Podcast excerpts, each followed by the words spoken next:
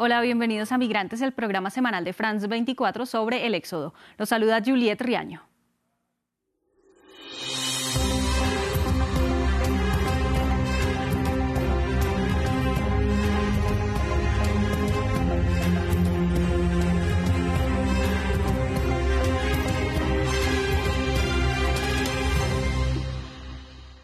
Brasil es el único país de América Latina que concede visados humanitarios a los refugiados de Afganistán.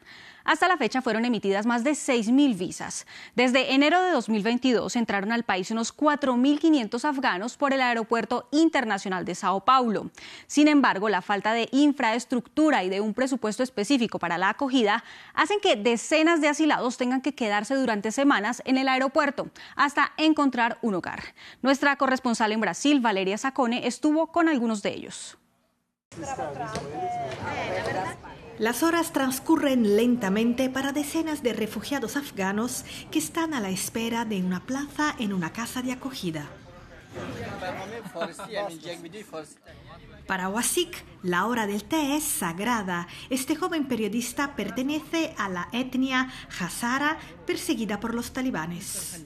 Uh, Vinimos aquí en busca de una situación mejor, con la esperanza de encontrar una sociedad sin discriminación para poder continuar con nuestros estudios, tener derecho a trabajar, a una vida mejor. Wasik tuvo que huir dejando atrás a su familia en Bamiyan, la ciudad donde los talibanes destruyeron las estatuas de los budas gigantes. Ahora tiene que lidiar con otra situación precaria en un país desconocido. No tenemos baño ni cocina. Los niños no ven la luz del sol. Es una situación dura, pero todos los días nos traen comida. Brasil es el único país de América Latina que concede visados humanitarios a los afganos, pero el gobierno de Jair Bolsonaro no otorgó fondos para la manutención de esos refugiados. Todo el peso recae sobre la ciudad de Guarulhos, donde se encuentra el aeropuerto internacional.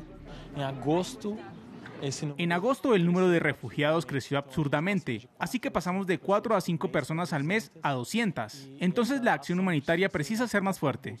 Nosotros garantizamos la seguridad alimentaria de estas personas a través del desayuno, el almuerzo y la cena.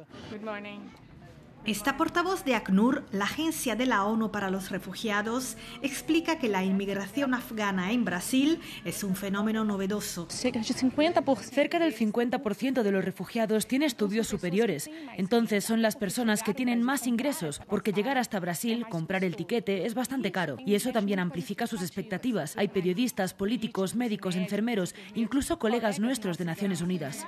En la actualidad hay más de 3 millones y medio de refugiados afganos en el mundo, ACNUR espera que el ejemplo de Brasil pueda ser replicado en otros países latinoamericanos. Casas de acogida administradas por organizaciones humanitarias reciben a los refugiados afganos que duermen en el Aeropuerto Internacional de Sao Paulo luego de su llegada al país. Pero algunas familias rechazan esta solución. Los que aceptan comienzan una vida junto a personas de otras etnias que en Afganistán estaban en conflicto. Es una situación desafiante para los voluntarios de ONGs. Esta es la historia. Este joven de 29 años llegó solo a Brasil. Su familia tuvo que quedarse en Irán a la espera de un visado. Bienvenido. Gracias. Desde el inicio de diciembre, Abul Fazl vive en este cuarto que comparte con otros compatriotas. Somos seis personas. Hay una cama para cada uno y esta es mi cama. Su prioridad es aprender portugués cuanto antes para poder reanudar sus estudios. Su sueño es ser ingeniero. Uh, a lo mejor voy a trabajar mientras termine la universidad. Uh, en el futuro quiero que venga mi familia y que podamos vivir en un sitio mejor como Brasil. Uh, Sonrisa. Sonrisa. La llegada de los afganos supone un reto para las organizaciones humanitarias que lidian con ellos en primera línea. Cada movimiento migratorio tiene una especificidad. Cada movimiento migratorio tiene una especificidad. Y esta es una cultura muy específica. No tienen un solo idioma, hablan más de una lengua.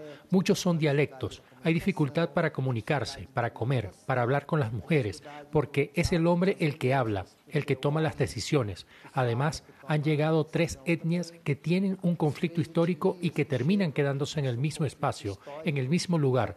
Son todos desafíos. Otra dificultad es mantener sus costumbres, como por ejemplo encontrar carne halal cortada según el rito musulmán. Las mujeres afganas prefieren cocinar su propia comida para matar la nostalgia de su tierra, porque todos ellos se vieron obligados a marcharse. Algún día les gustaría volver, pero solo a un país en paz.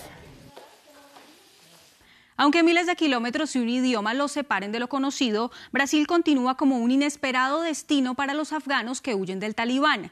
Con Luis Ignacio Lula da Silva a la cabeza del gobierno, queda pendiente el tema para la gestión de la acogida. Hasta aquí Migrantes de France 24. Los invitamos a comentar en nuestras redes sociales con el hashtag MigrantesF24. Sigan con más información en France24 y France24.com.